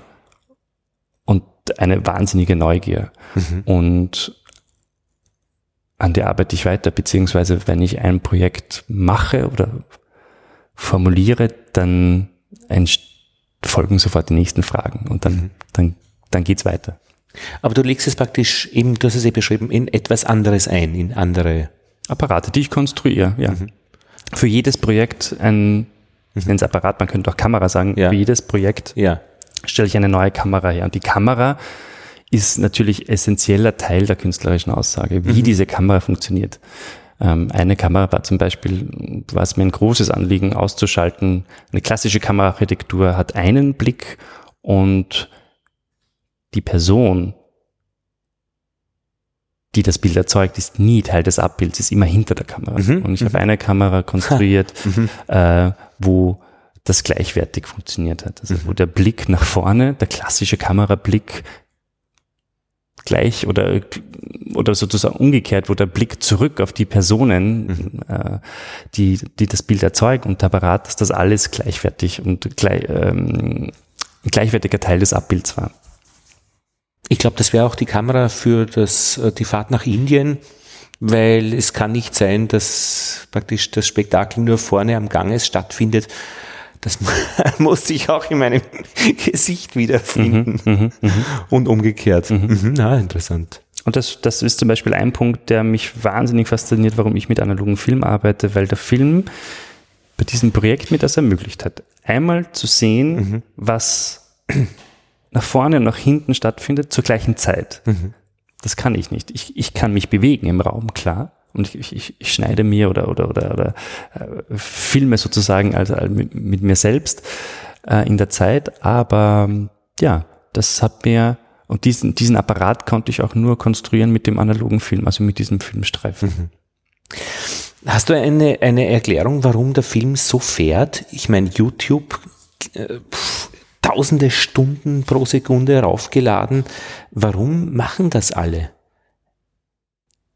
Warum alle ihre Sachen hochladen? Ja, also die, die machen ja auch Film. Mhm.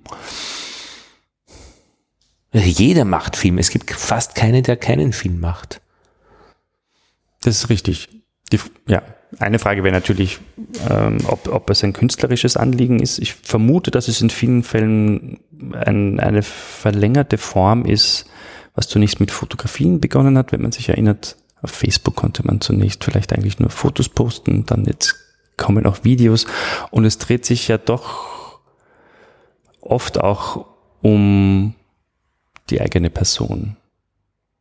Also ich glaube, das ist Teil geworden unserer unseres Verständnisses von unserer Identität, vermute ich, dass wir auch medial auf Social Medias präsent sein wollen. Kommt und jetzt vor. nicht unbedingt als Gefilmter, sondern äh, praktisch der, der in Beziehung ist mit dieser Landschaft, die er filmt. Ich stelle den Film hier drauf. Mhm. Und meine Freunde sehen das mhm. und sie wissen, dass das ich gefilmt habe und mhm. nicht irgendjemand anderer. Mhm. Mhm. Weil das, die Thematik. Das ist, aber, das ist aber äh, oft dann auch die Frage, ähm, ich glaube, da gibt es natürlich schon diese Einstellungen auch. Ähm, das könnte ich, ich könnte meinen Film ja auch, wenn wenn es um darum geht, an meine Freunde schicken. Aber oft ist es ja doch so, dass ich äh, mich nach einer Öf oder dass sich viele nach einer Öffentlichkeit sehnen, weil mhm. das eigentlich öffentlich zugänglich ist, das meiste. Also wenn, ja, ja. selbst wenn man das hochlädt und ja, sich klar. denkt, ah, ich zeige das meinen Freunden, aber wenn man es nicht anders anklickt, per se geht YouTube davon aus oder die anderen Plattformen, dass du möchtest, dass es alle sehen. Was auch ein großes Potenzial hat natürlich. Mhm. Und da wird man berühmt durch die Anzahl der Klicks. Ja, und auch der Unterschied praktisch, äh, ein, ein, ein äh, als Tourist eine Sehenswürdigkeit zu fotografieren. Man könnte auch die Postkarte kaufen heißt aber im Endeffekt äh, sich selbst mit in Verbindung setzen mit diesem Gebäude. Ich würde gerne mal so eine, äh, eine Straßenumfrage machen. Woran denken Sie in dem Moment, in dem Sie das Foto machen? Weil es würde mich wirklich interessieren. Woran denken die Leute gerade in diesem Moment? Ich kenne die Antwort noch nicht, aber wenn ich ganz ehrlich bin, bei mir manchmal wäre es fast, wenn ich weiß, au, ich bin jetzt seit zwei Monaten auch auf Instagram. Mhm. Das ist auch was Schönes, finde ich. Ja, es ist gut. Aber ich merke, wenn du fragst, an was denke ich, denke ja. ich, ah, weiß ich schon, ich möchte das posten, dieses Bild, und denke eigentlich schon in diesem Format, mhm. dass es ähm, und, und, und weiß, wie es, wie es sich präsentieren wird und denke eigentlich schon so, denke eigentlich an die Verwertung eigentlich schon und, und, und, und, und so. An den Ruf. An den Ruf und uh, ob das ist, das ist, ist, ich bin neugierig, ist mir das gut gelungen oder, oder nicht, etc. Aber das ist natürlich was ganz was anderes, als wenn ich äh, eine Fotografie mache, weil ich ähm, eine künstlerische Aussage tätigen möchte. Und ich kann mir schon vorstellen, wenn man Film lernt, dass man sich davor einmal ganz gut befreien sollte, weiß ich nicht, äh, müsste von dieser Frage nach der Verwertung, weil der Film selbst einmal die, äh, die Sache ist. Und wenn ich die Filmschule besuche und das wird, der Film ist das Thema und nicht die Verwertung. Das ist mir ganz, ganz wichtig. Hm. Ähm, wir sind es einfach mittlerweile gewohnt. Es soll jetzt auch kein, es ist so. Aber gerade in der Schule, in dem Schuljahr ist es mir ganz wichtig, eigentlich mal einen Raum zu schaffen, ähm, in dem Vertrauen hergestellt wird mhm. mit der Gruppe, mit den Künstlerinnen, den Unterrichtenden, wo Sachen besprochen werden können. Und man darf nicht vergessen, wenn man einen Film macht, ähm, den seinen Kolleginnen zu zeigen. Und die Künstlerin, die den Workshop leitet, ist auch anwesend das ist schon, das ist schon ein großer Schritt. Das ist schon eigentlich eine, eine Form von Öffentlichkeit. Mhm. Und, ähm, und das ist, ähm, für, das ist für viele auch sehr, sehr wichtig und durchaus auch emotional, ja, und durchaus auch, äh, wie soll ich sagen, ein, ein, ein mutiger Schritt, weil natürlich dann, wenn ich etwas herzeige, kommt, ich ich, ich, ich möchte es, aber es kommt auch Kritik zurück. Es kann auch mal passieren, dass jemand sagt, das finde ich, so kann man Film nicht machen oder, oder ähm, das hat mir nicht so gut gefallen. Es kann auch natürlich das, das Lob zurückkommen, ja, das, das ist wunderbar und äh, ich bewundere dich. Aber das, sind, das, das heißt, das, das hat einen großen Rückfluss auf einen selbst, wenn man sich dazu entscheidet, etwas herzuzeigen. Und ich finde es ganz wichtig in einer Ausbildung, selbst wenn sie nur acht Monate ist, oder gerade wenn sie acht Monate ist, dass man zunächst mal hier bleibt und bei der Sache bleibt und bei den Filmen bleibt und nicht sofort direkt an eine Verwertung denkt, an eine Öffentlichkeit mhm, denkt, mhm. dass man sich selbst eigentlich auch schützt, dass man sich selbst einen, einen Freiraum und einen Raum gestattet, wo man auch, wo man Sachen ausprobieren kann, wo man entwickeln kann, wo man vielleicht auch mal die eigene Meinung nochmal revidiert. Ja. Wir hatten das bei den Radiokursen, äh, die wir gemacht haben in den 90er Jahren im Poly College in Wien, wo die, wo Radiokurse erstmals äh, für die Öffentlichkeit zugänglich gemacht wurden. Und da war es so, ähm, die ich habe selbst dort auch einen gemacht mhm. äh, und dann aber dort auch unterrichtet und dort war es dann irgendwie auch erkennbar, wenn jemand kommt und damit auch schon mit der Vorstellung, er möchte sein, sein, sich beruflich verändern äh, und beim Radio zu arbeiten, war das oft etwas, was im Weg gestanden ist, dieser Entwicklung ähm, das zu lernen. Und die Leute, die einfach mal gesagt haben, ich höre gern, ich möchte mal die andere Seite sehen, mhm. äh, oft einfach wirklich ruhiger oder sich mhm. mehr Zeit gegeben haben, einfach zu lernen. Mhm. Äh, was aber nicht heißt, dass Leute, die einen genauen Plan gehabt haben, ich will damit jetzt Geld verdienen und ich will zum Radio gehen und das auch wirklich wollten, hat immer noch funktioniert. Das hängt von einem selber ab. Und ich glaube, es ist sicher toll und fruchtbar, wenn man sich für eine per se, für eine Ausbildung oder Weiterbildung entscheidet, dass man per se mal offen ist und äh, vielleicht gar kein konkretes Ziel verfolgt. Das war bei mir eher so, dass ich eben das Gefühl hatte, ich möchte mir diese Zeit des Lernens geben und einfach nicht, weil für mich war das immer sehr stresshaft, äh, dann mir vorzustellen, ich muss jetzt irgendwo reinkommen. Ähm, also praktisch irgendeine offene Tür finden, die dann meine Radiobeiträge äh, sendet. Mhm. Äh, und man dachte, das ist, das ist eine eigene Kategorie, jetzt lerne es einfach einmal. Das kommt danach, würde ich sagen. Ja, ja. Aber es gibt auch Leute, die dann wirklich ähm, das vorher schon einbauen und wo es auch wirklich trotzdem, also auch gut funktioniert. Nein, das, das, sind so Typen. Das, das ist wirklich, ja. klar, das, das, das, das sind auch, wie du sagst, das sind Typen und das ist, ähm, das hängt mit dem eigenen Charakter, mhm. zu, hat mit dem eigenen Charakter zu tun. Ich glaube halt, dass es wertvoll ist, ähm, diese Verwertung und die, diese Ideen, ähm, vielleicht auch von Karriere und Öffentlichkeit für einen gewissen Zeitraum mal zur Seite zu schieben. Mhm. Ich, ja, ja, ist auch mein, mein, meine, na, weil es viel, viel, einfach viel Entspannung bringt einfach. Also. Und, Mög und Möglichkeiten. Ja, ja. An dieser Stelle vielleicht ein Hinweis auf Lob und Tadel Nummer 24. Da haben wir nämlich gesprochen mit dem Tobias Demel, der in Berkeley Film studiert. Mhm. Und das ist eine ganz andere äh, Situation, äh, der äh, an der Universität Film studiert, immer mit Projekten, mit vielen Menschen zusammenarbeitet, Kameramann, Regie, Schauspieler, immer dann in die Wüste irgendwie rausfährt, irgendwelche Stunts organisiert mhm. und eine Show real zusammenstellt und furchtbar spannend ist, finde ich auch, äh, von seiner Sicht her äh, diese andere Art eines Filmes, also Film zu lernen, zu beschreiben. Mhm. Das hat mich sehr fasziniert auch. Das muss ich nachhören. Ja. Und der Tobias schickt dann immer, also ich krieg's, also Österreicher, der eben in Berkeley äh, in Amerika lebt jetzt, äh, und er, er, er macht den klassischen, also klassisch, weiß ich nicht, also er macht Filme, er lernt, wie man Filme macht, äh, die man dann im Kino sieht. Mhm. Also voll äh, das, das volle Programm mit äh, so, dass man es eben ähm, als Spielfilm, narrativer Spielfilm, wie du sagst, beschreiben würde.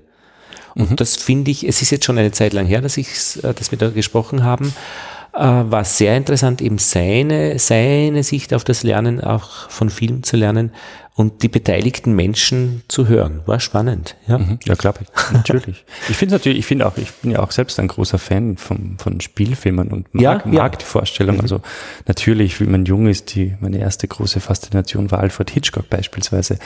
Ähm, und ich habe auch selbst als Jugendlicher vor der Kamera gearbeitet äh, mhm. und fand das immer wahnsinnig faszinierend, mhm. ja, wie diese all diese Räder ineinander greifen, mhm. mhm. um das herzustellen, was sie, was sie machen möchten. In meinem Fall war das als, als Darsteller eine, eine TV-Serie. Mhm. Ähm, von, dieser Schule nochmal gesprochen, ist es halt etwas anderes, eben genau wie du sagst, dass diese Trennung auch jetzt per se nochmal am, am Anfang zumindest nicht vorgenommen wird, ob ich Kamera mache, Regie mhm. mache, Schnitt mache, Montage mache, weil natürlich eigentlich alles auch irgendwie zusammengehört mal. Ähm, und es, glaube ich, einen super befreienden Moment haben kann, dass ich das eigentlich mal zunächst mal alles selber mache. Kann man aber auch was gemeinsam machen? Natürlich, na klar. Entsteht auch. Entsteht auch. Entsteht auch. Natürlich machen Leute auch Projekte gemeinsam. Ich habe mir das gestern so ein bisschen überlegt. Ähm, mhm. in, der, in, der, in der Kunst wenn man an Malerei denkt oder auch an, an Skulpturen, war es ja oft eine Zeit lang so, dass es eher verpönt ist, wenn, oder wenn, wenn eine Person alles macht, weil man irgendwie die Angst hatte, dass da so ein alter Geniebegriff äh, durchschwingt. Rembrandt. Ich meine, der hat, ach so, der hat ja auch nicht alleine gearbeitet. Nein, eh nicht. Das war eh immer auch, auch, auch, auch als Team aufgestellt. Aber die Vorstellung, ja. Ach so, ja, ja. Von mich, dieser singulären ja. Autorenschaft. Mhm. Ähm, und ich glaube, beim Film ist es lustige, also das, das war ja dann auch in der, in der Kunst ganz oft so, dass es natürlich auch diesen befreienden Moment hatte, dass man sagt, das ist mein Kunstwerk. Gemacht habe es aber nicht ich. Ich habe es konzipiert, das ist meine Idee, aber ausgeführt haben das andere. Passiert, also es ist ja mittlerweile, ähm, also das ist also findet ja sehr oft so statt. Und da habe ich mir gedacht, hm, interessant, vielleicht ist es beim Film genau umgekehrt, weil der Film per se mal ein industriell aufgestelltes Medium mhm. ist und immer von Arbeitsteilung mhm. äh, und Department sozusagen gelebt hat. Und dass da vielleicht ähm, das entscheidende Moment war, zu sagen, ich kann, man kann den Film aber auch ganz alleine machen, wenn man möchte. Mhm. Beim Radio macht man das immer schon und ist eigentlich dann auch immer wieder auch Fahrt, finde ich, weil man so viel alleine macht. Ähm, irgendwie hängt es dann schon zum Hals raus. Also den, den, den nächsten Beitrag wieder wissend, äh, man wird alleine mit dem Mikrofon durch die Landschaft springen. Ähm, es ist auch, das Filmemachen ist in einer gewissen Art und Weise natürlich dann auch einsam, wenn man das so angeht, das ist klar. Mhm. Ja. Auch, auch eine Stärke immer wieder, also weil dann auch, auch niemand reinredet und und aber ja, nein. ja, ähm, boah, das neue Schuljahr an der Filmschule ist beginnt, also praktisch die, die, die Bewerbungen bis 24. glaube ich, September oder 25. September. Am 26. September gibt es einen Informationsabend, wo ja. das kommende Programm und die Schule nochmal vorgestellt werden. 2016 in Wien. 2016 in Wien und Bewerbungen sind möglich dann bis zum Tag darauf, am 27. September 2016, eben hier an der Schule. Und dann werden zwölf, ähm, mhm. ungefähr zwölf Leute ausgewählt. Genau, dann gibt es Aufnahmsgespräche. Mhm.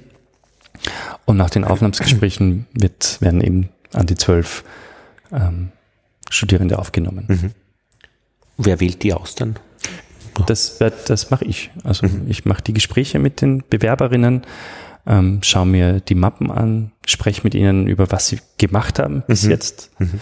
und auch äh, natürlich über ihren Wunsch an dieser Schule zu studieren und mhm. was sie sich auch so ein bisschen erhoffen. Ja? Und da geht es auch eigentlich neben dem künstlerischen Interesse und das, was schon gemacht worden ist, geht es natürlich auch darum zu schauen, ähm, ob diese Einrichtung, diese Schule, dieses Programm den jeweiligen Menschen ähm, was bringen kann. Mhm.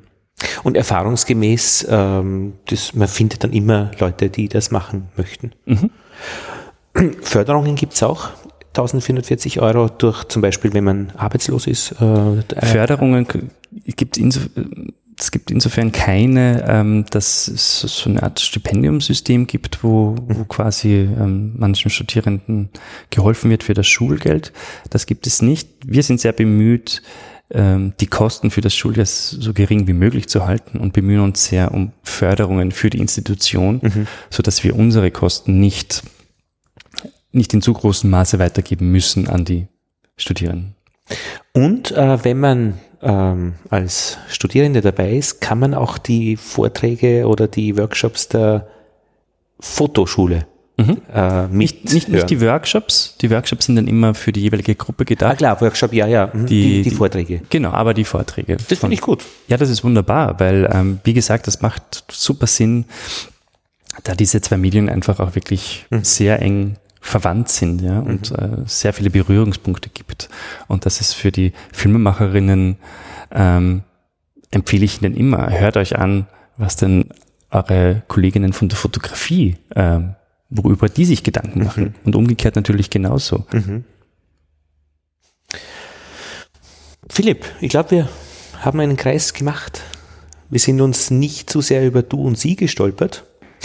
Es ging dann doch. Ja, wir haben sie oft verwendet. Vielleicht deswegen. Und ich bedanke mich bei dir äh, für diesen Einblick in, in das Film, ja, Filmlernen. Weil, ja, dieser Einblick hilft äh, zu wissen, wo das stattfindet und wie das stattfindet.